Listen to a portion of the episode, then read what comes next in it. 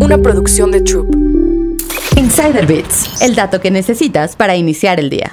A propósito del 9 de marzo, decir que las sociedades solo avanzarán en la medida que hombres y mujeres caminemos juntos se ha vuelto una frase recurrente, pero no por eso deja de ser cierta. Ayer, mujeres en todo México salieron a las calles a conmemorar el camino que han recorrido y a refrendar sus luchas. Como hombres, Hoy es necesario que reflexionemos sobre lo que ellas viven todos los días y nos atrevamos a romper el pacto del privilegio masculino. En el trabajo, por cada 100 pesos que los hombres ganamos, una mujer que hace el mismo trabajo solo gana 85 pesos, de acuerdo con datos del INEGI al cuarto trimestre de 2022. Además, las mujeres destinan 2.5 horas más al trabajo del hogar que los hombres. Este trabajo no es remunerado y en muchas familias son cuidadoras primarias de niños y adultos mayores, lo que limita sus oportunidades para ser económicamente independientes. En general, por cada 10 hombres en la fuerza laboral solo hay 4 mujeres, y de ellas un porcentaje mínimo ocupa puestos directivos. Por ejemplo, de las empresas públicas mexicanas, apenas 3% tiene una directora general.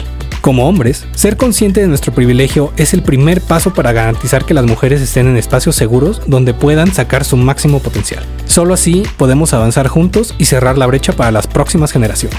Insider Bits, el dato que necesitas para iniciar el día. Una producción de Troop.